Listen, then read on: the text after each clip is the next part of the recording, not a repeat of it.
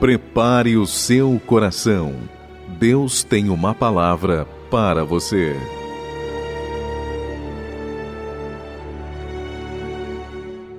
Muito bem, muito bem. Chegou a hora da nossa reflexão aqui no programa Hora Nazarena.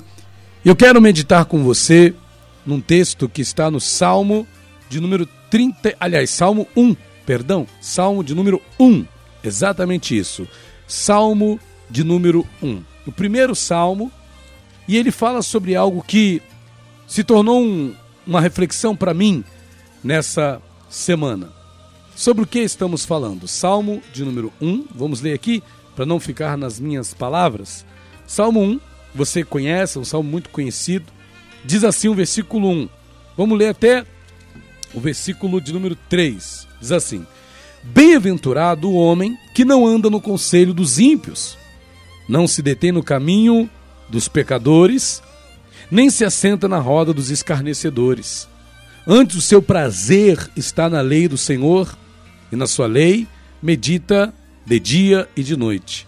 Ele é como árvore plantada junto à corrente das águas, que no devido tempo dá o seu fruto, e cuja folhagem não murcha, e tudo quanto ele faz será bem sucedido. Só para concluir, o versículo 4, 5 e 6 diz assim: Olha, os ímpios não são assim, são, porém, como a palha que o vento dispersa.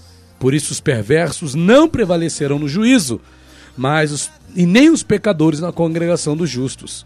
Pois o Senhor conhece o caminho dos justos, mas o caminho dos ímpios perecerá. Mas, pastor, por que, que o senhor está lendo este salmo? O que, que o senhor quer frisar nesse salmo? Eu quero frisar com você numa outra tradução, inclusive ajuda até no que eu estou querendo te dizer, porque numa outra tradução diz assim: né, como é feliz aquele que não segue o conselho dos ímpios. Na revista e atualizada que eu estou usando aqui, na minha mão, diz bem-aventurado, bem-aventurado homem que não anda no conselho dos ímpios. Mas nessa outra tradução que eu tenho aqui diante de mim, diz como é feliz. E é exatamente sobre isso que eu quero falar com você, sobre felicidade sobre felicidade. Aqui no Salmo de número 34, Salmo 34, no versículo de número 12, diz o seguinte: Salmo 34, versículo 12. Olha, quem é o homem que ama a vida e quer longevidade para ver o bem? Versículo 13: Refreia a língua do mal e os lábios de falarem dolosamente. Aparta-te do mal e pratica o que é bom. Procura a paz e empenha-te por alcançá-la. Numa outra tradução diz: Quem de vocês quer amar a vida e deseja ver dias felizes? Então, falando de felicidade, o que determina a felicidade de um ser humano? O que faz um homem ser bem-aventurado, feliz, mais do que feliz, porque o termo bem-aventurado quer dizer isso, mais do que feliz. Foi feita uma pesquisa esses dias que me chamou muito a atenção que pesquisa é essa, pastor? Na verdade, é uma pesquisa, é um ranking global da felicidade. E o Brasil ocupa nesse ranking a 41 posição, nesse ranking global da felicidade.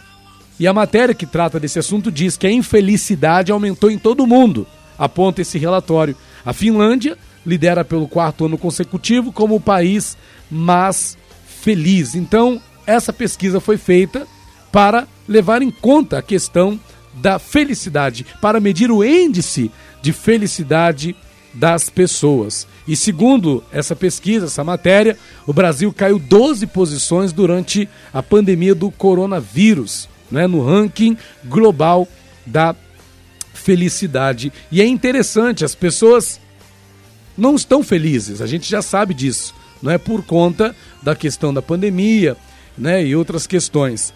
Mas o que vai determinar, de fato, a felicidade de uma pessoa?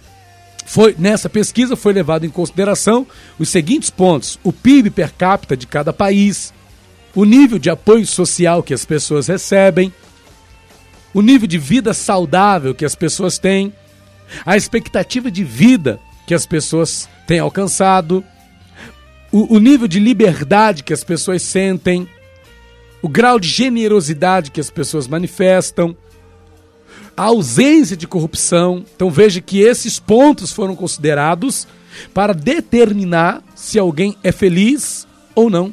Então veja, eu sou feliz? Eu serei. Mas serei feliz dado a quê? O que vai determinar a minha felicidade? É a pergunta que eu faço. Para você, o que vai determinar a tua felicidade? Você está feliz hoje? Pastor, eu não estou feliz por causa é, do que está acontecendo no mundo. Como é que eu vou me dizer, pastor, feliz? Como é que eu vou me declarar uma pessoa contente, feliz com a vida, sendo que tem tanta gente morrendo, pessoas que nós gostamos, pessoas que nós queremos bem? Mas como é que eu vou ser feliz assim? Não tem como. Outras pessoas dizem que não são felizes porque não estão bem na sua vida conjugal, na sua vida sentimental, o casamento não vai bem. Então a pessoa se diz não estar feliz. Outro índice que até foi citado aqui que mostra o nível de infelicidade que justifica ou que explica o que é apontado pelas pessoas como fator decisivo para determinar a felicidade são as questões econômicas, financeiras. Então veja, se a pessoa não tem dinheiro, se a pessoa não tem recursos, como é que essa pessoa vai poder se declarar uma pessoa feliz? Uma pessoa que alcançou a felicidade. Então nós temos visto muitas pessoas, muitas pessoas que estão sofrendo, muitas pessoas que estão vivendo aí, né, em estado de infelicidade. E é lamentável que isso esteja acontecendo. Agora, quando a gente pega esses dados e traz para a vida cristã, será que nós, como cristãos, também podemos ter esses mesmos índices que nós já citamos aqui para determinar se vamos ser felizes ou não? Será que para nós cristãos o que vai determinar a nossa felicidade é nós não termos dinheiro? Ou a nossa condição econômica não ser tão favorável? Será que o que vai determinar o nosso estado de felicidade é a condição em que se encontra a nossa vida conjugal? Será que o que vai determinar a nossa felicidade é a situação em que se encontra a nossa família, o lugar onde moramos, aquilo que temos, aquilo que conquistamos?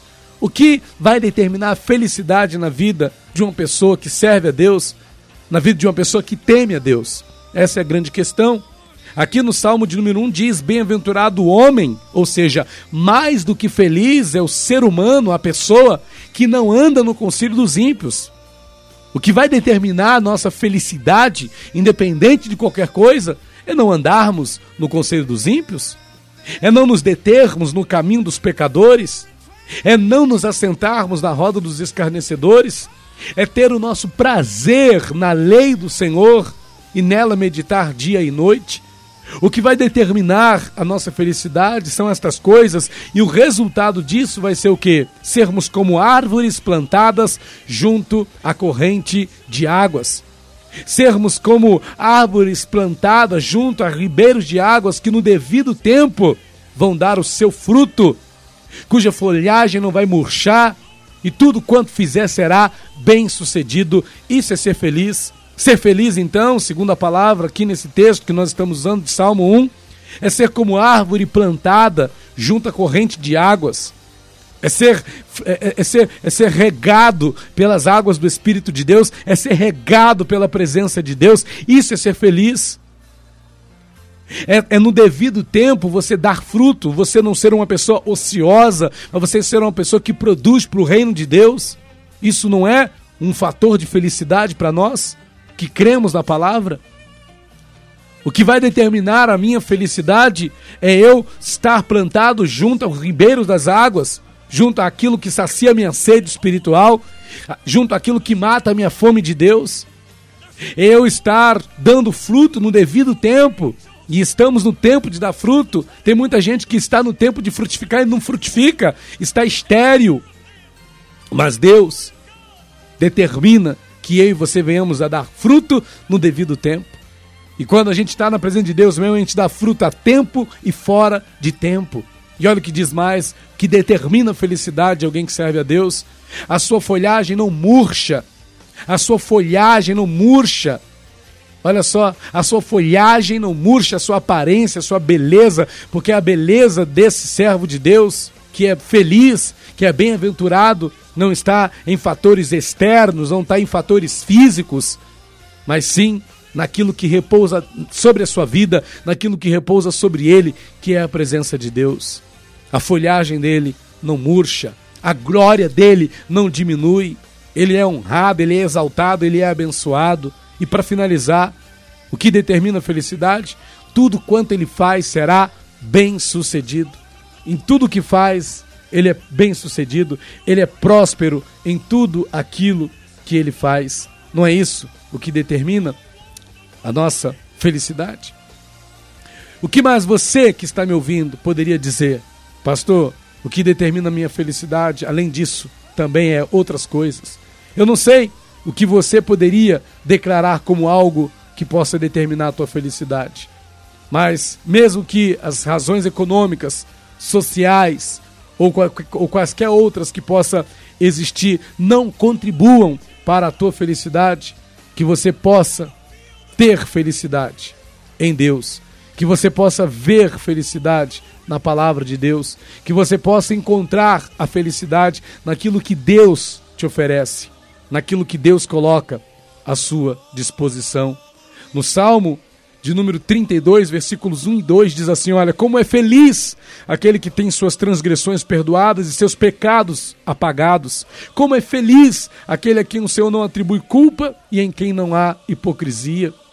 Tem mais aqui, olha, que coisa tremenda. Salmo 37, 4 diz: Deleite-se no Senhor e ele atenderá os desejos do seu coração. É feliz aquele que se deleita no Senhor, aquele que se agrada do Senhor, aquele que se aproxima de Deus, aquele que está na presença do Senhor.